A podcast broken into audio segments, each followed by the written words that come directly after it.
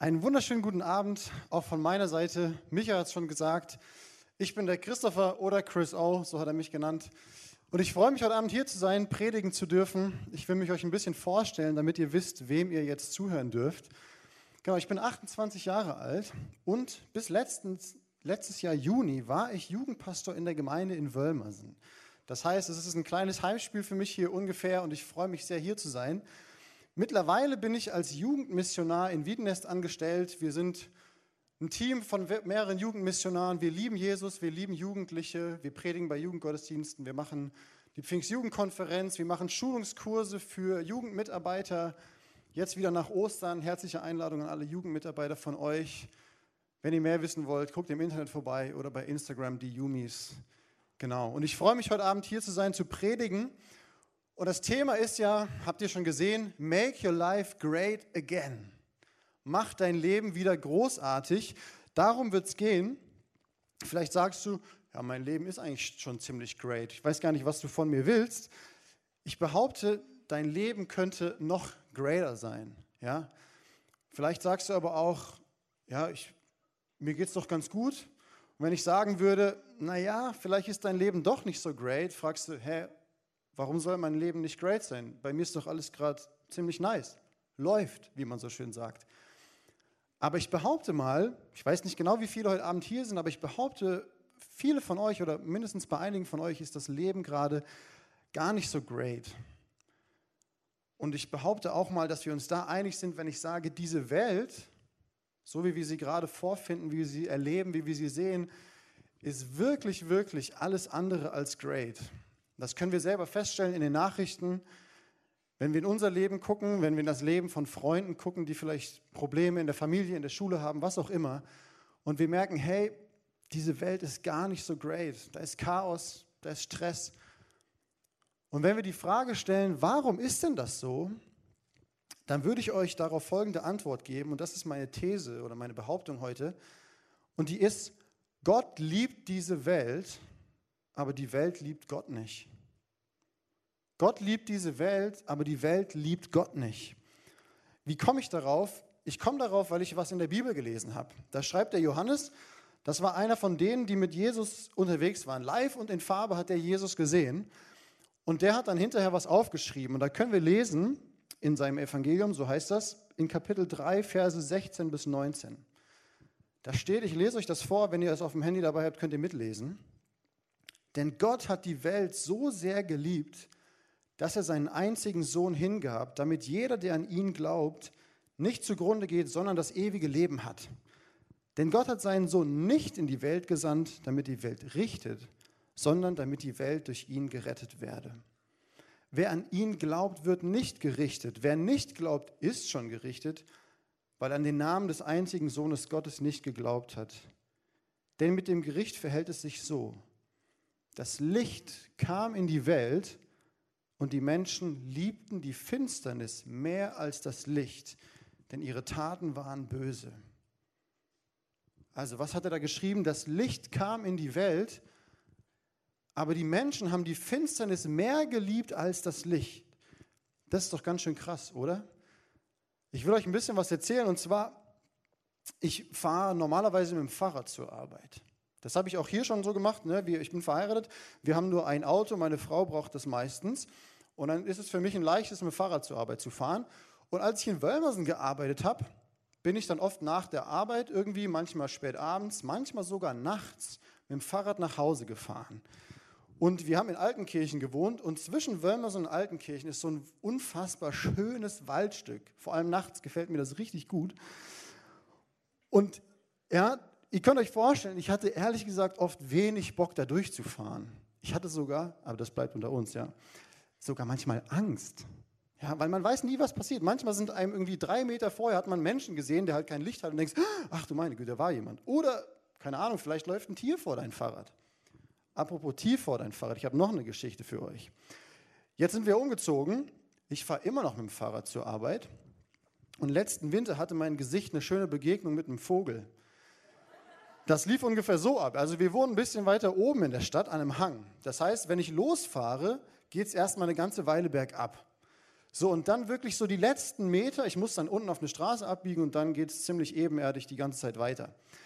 So, und die letzten Meter, bevor ich bremsen musste, ich habe natürlich einen Helm auf, klar, ich habe Licht an, klar, kein Problem, gucke ich so, sehe gar nichts, ja, weiß nur, ich muss bremsen, auf einmal macht so Pock. Und aus dem Nichts kriege ich voll so einen Schlag in meine Fresse und ich schreie laut auf, ungefähr so, Uah! Da liefen auch so ein paar Schüler lang, die waren auf dem Weg zur Schule, die haben nur mich gesehen und sonst gar nichts. Die haben sich wahrscheinlich gedacht, was ist mit dem los? Was schreit er so? Aber ich habe, nachdem ich so einen Schlag ins Gesicht bekommen habe, macht es so rechts von mir so flatter, flatter, zwitscher, zwitscher. Und ich guckte so darüber, lag wirklich eine Amsel auf der Straße. Ich habe die da liegen lassen. Ich habe nicht kontrolliert, ob die tot war. Das war ihre eigene Schuld. Ja. Also, ihr könnt euch vorstellen, ich finde es richtig cool, dass jetzt morgens und abends es wieder hell ist und ich im Hellen mit dem Fahrrad zur Arbeit fahren kann, ja? Weil Finsternis stehe ich nicht so drauf. Und jetzt schreibt dieser Johannes in seinem Bibeltext da, das Licht kam in die Welt und die Menschen liebten die Finsternis mehr als das Licht. Das ist doch völlig krass. Warum ist das so? Das ist doch, warum macht jemand sowas? Und die Antwort finden wir auch in dem Text. Die Antwort ist nämlich diese, dass die Welt selber dunkel ist. Die Welt ist selber dunkel, so schreibt er das. Er schreibt da, ihre Taten waren böse. Ja? Also die Welt, die ist alles andere als great. Die ist überhaupt nicht great. Und was meint Johannes damit? Wenn wir ein bisschen unsere eigenen Augen aufmachen und überlegen, wie wir die Welt so sehen und was die Bibel dazu sagt, dann merken wir, die Welt ist ganz schön egoistisch. Natürlich nur die anderen, wir nicht, ja. Aber jeder guckt nur nach sich dass er selber gut durchkommt, dass er selber der Coolste ist. Die Welt kann oft Wahrheit nicht mehr ertragen, ja, Fake News. Keiner will mehr was von der Wahrheit wissen. Wahrheit hat keinen Platz. Liebe, die Welt ist ziemlich lieblos. Echte Liebe, ich rede von echter Liebe, die hat es richtig schwer in dieser Welt. Leute sind, wollen angeben, ja. Leute wollen sich selber groß machen, statt irgendwie einen höheren Sinn in ihrem Leben zu haben. Und ich glaube, ihr müsst mir zustimmen, wenn ich sage, dass so die Welt ist, in der wir leben. Das stimmt doch, oder? Also so ist es doch. Das Problem bei der Sache ist nur, auf wen wollen wir jetzt mit dem Finger zeigen? Ja, wer ist die Welt? Ist die Welt irgend so ein abstraktes Ding oder ist es der Planet? Nee, die Welt, wenn es darum geht, dass diese Welt gar nicht so cool ist, dass die egoistisch ist, dass die lieblos ist, die Welt sind wir. Die Welt, das bin ich. Die Welt, das bist du. Und das ist die Welt, in der wir leben. Und die Welt ist so dunkel, so wie Johannes das schreibt, nicht weil jemand das Licht ausgemacht hat, sondern weil Menschen wie du und ich, weil wir dunkel sind, weil wir oft lieblos sind. Und erinnert ihr euch noch an meine These vom Anfang, meine Behauptung, Gott liebt die Welt, aber die Welt liebt Gott nicht. Und das ist der Grund, warum es so dunkel ist. Weil die Bibel beschreibt Gott als denjenigen, der das Licht ist. Gott ist das Leben und Gott ist die Liebe. Und die meisten Menschen in dieser Welt wollen von Gott nichts wissen. Ja, die drehen ihm den Rücken zu, die fragen nicht danach, was Gott sich überlegt hat für unser Leben, für diese Welt, damit es gelingen kann. Und ihr seid ja schlaue Leute, gehe ich einfach mal von aus. Was passiert, wenn du Leben, Liebe und Licht ausblendest aus deinem Leben, aus deiner Welt, aus deiner, aus deiner Gemeinschaft? Dann kommt nicht das Leben, sondern der Tod. Dann kommt nicht das Licht, sondern die Dunkelheit. Und dann kommt nicht die Liebe, sondern der Hass. Und ich glaube, dass es stimmt, wenn die Bibel das so beschreibt. Weil wir selber das mit unseren eigenen Augen sehen können, wenn wir abends die Nachrichten einschalten. Okay, jetzt ist es ziemlich dunkel. Zum Glück gibt es Spots, sonst könnt ihr mich nicht mehr sehen, weil emotional sage ich euch, das ist der Tiefpunkt der Predigt. Okay, ab jetzt geht es aufwärts. Aber haltet euch fest, weil jetzt geht es richtig ab. Denn so dunkel wie die Welt auch ist, wenn ihr aufgepasst habt, als ich den Bibeltext vorgelesen habe, dann ist euch bewusst geworden, Gott liebt genau diese dunkle Welt. Gott liebt diese Welt. Wie sehr liebt er diese Welt? Gott liebt diese Welt so sehr, dass er seinen einzigen Sohn gegeben hat, um diese Welt zu retten. Gott guckt sich das nicht von fern an und sagt, boah, was für ein Schandfleck, Gott kommt selber in seinem Sohn in diese Welt, um diese Welt zu retten. Guck mal, lass noch mal Vers 16 lesen und 17. Denn Gott hat die Welt so sehr geliebt, dass er seinen einzigen Sohn hingab, damit jeder, der an ihn glaubt, nicht zugrunde geht, sondern das ewige Leben hat.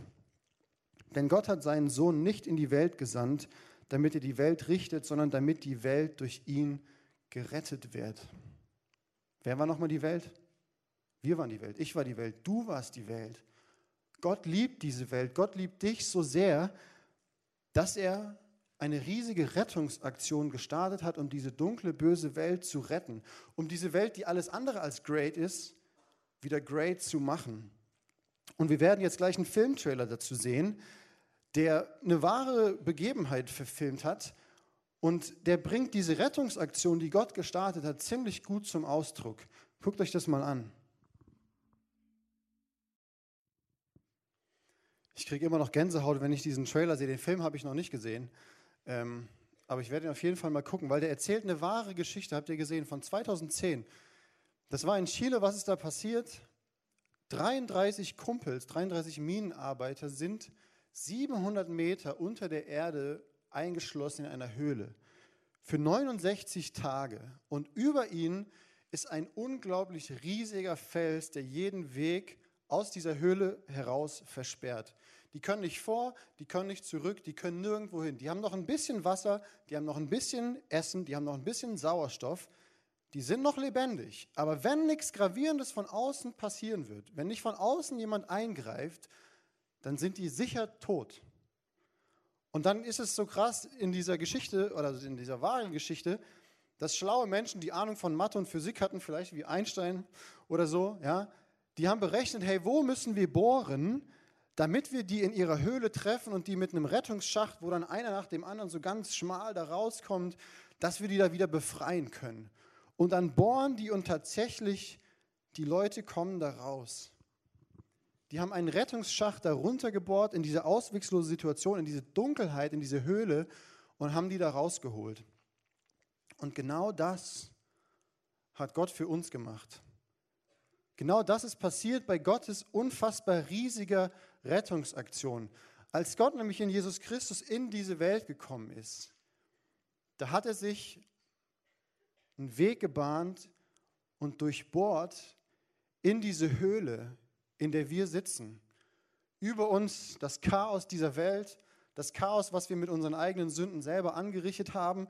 Und Gott kommt und bohrt ein Loch in diesen Fels damit wieder Licht und Leben in diese Höhle kommen kann, damit die in diese Höhle eingeschlossen sind, damit die wieder frei werden können, damit die wieder rauskommen können an den Sauerstoff und echtes Leben in Fülle haben, damit ihr Leben wieder great wird.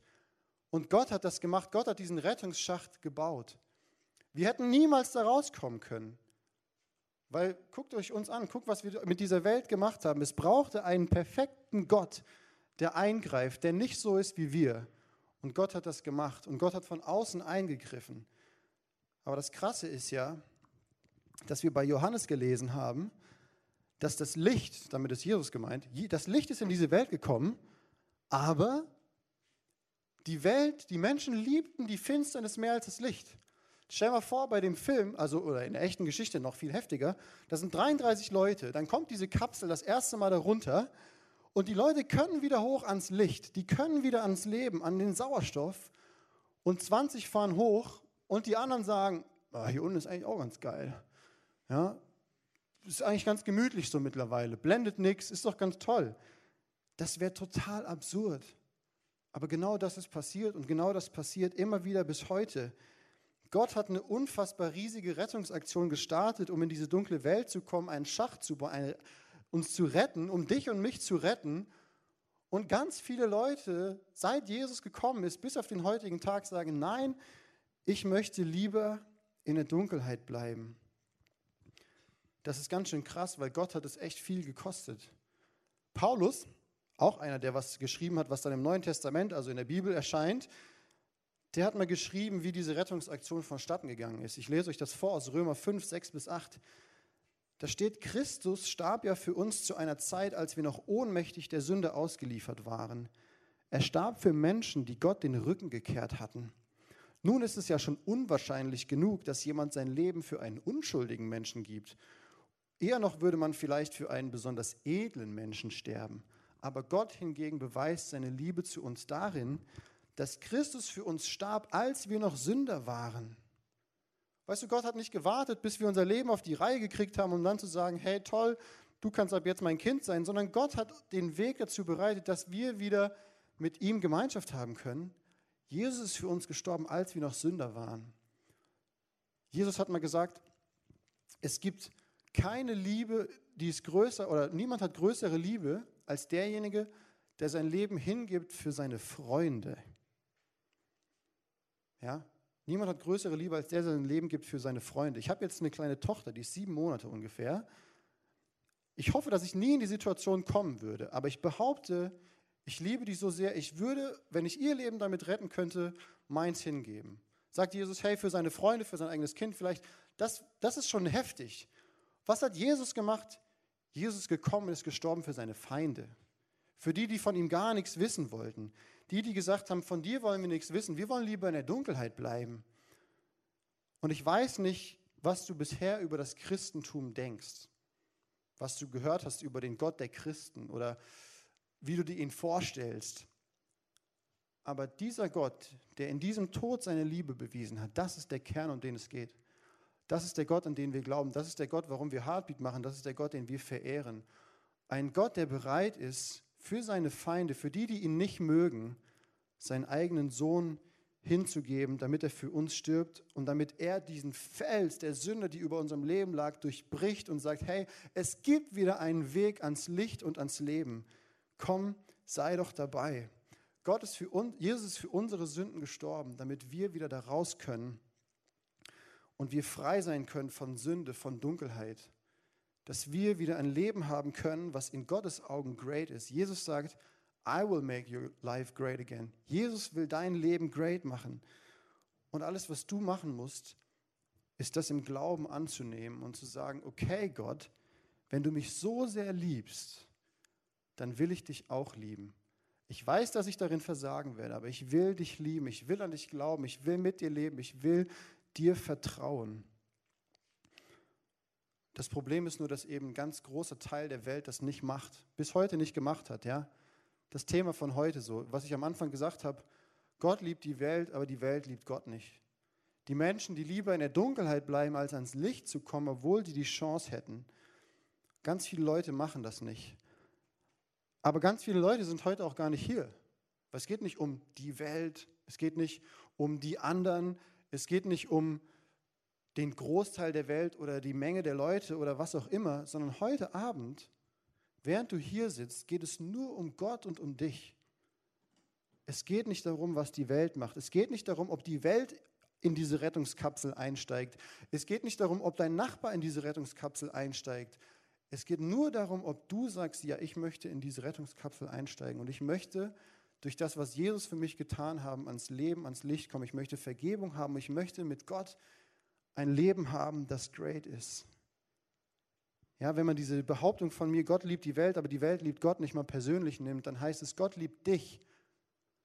Und dann ist die Frage, was machst du daraus? Wie reagierst du auf diese krasse Re Rettungsaktion? Wie reagierst du auf diese Liebe, die so deutlich geworden ist durch das, was Jesus Christus für uns getan hat?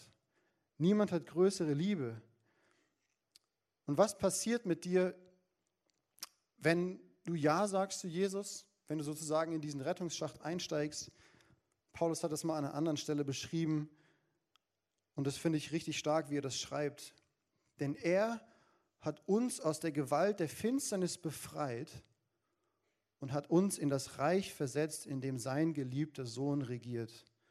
Durch ihn, Jesus Christus, sind wir erlöst und durch ihn sind uns unsere Sünden vergeben. Ich lese es nochmal, damit ihr versteht, was passiert, wenn wir sagen, ja Jesus, ich will deine Vergebung in Anspruch nehmen, ich will mit dir leben. Denn er hat uns aus der Gewalt der Finsternis befreit und hat uns in das Reich versetzt, in dem sein geliebter Sohn regiert. Durch ihn, Jesus Christus, sind wir erlöst, durch ihn sind uns unsere Sünden vergeben. Gott will dich befreien aus dieser Finsternis. Das Licht ist in diese Welt gekommen, um die Finsternis zu beseitigen.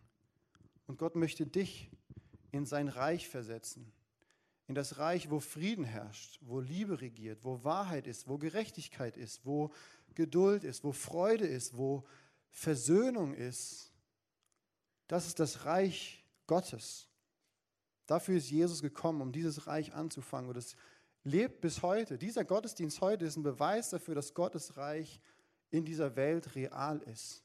Und du kannst hier Menschen treffen, denen Jesus begegnet ist und die Teil dieses Reichs sind, die Teil von Gottes Familie sind, wo, wenn wir Gott Raum geben in unserem Leben, wirklich all das regiert, was ich gerade euch gesagt habe, mit Versöhnung, Frieden, Liebe, Vergebung, Wahrheit und so weiter. Und das ist möglich, weil Jesus gekommen ist, weil Jesus diesen Fels durchbrochen hat, weil er gestorben ist für unsere Sünden. Jesus sagt, I will make your life great again. Jesus kann das, wir können das nicht. Wir können uns noch so sehr anstrengen. Und vielleicht sagst du, dein Leben ist ziemlich great. Ich glaube, mit Jesus ist es noch viel, viel greater. Das bedeutet nicht, nicht, dass ihr es falsch versteht, das bedeutet nicht, dass dann alles easy ist, ja? dass man nur noch Sonnenschein hat, dass das Geld in Strömen fließt und man nur noch Gesundheit erlebt und von einem Erfolg zum nächsten sich hangelt, so hey, mein Leben ist so great mit Jesus. Es gibt diese Zeiten, aber das ist nicht, was uns versprochen ist.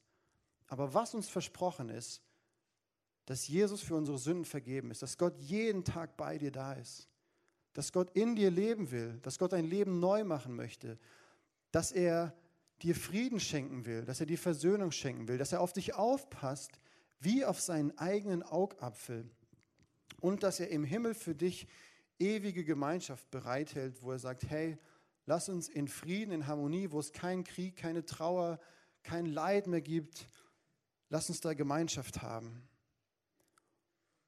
Und gleich wird es so sein, wenn du noch nie Ja zu Jesus gesagt hast, dann bekommst du gleich die Chance, das zu tun.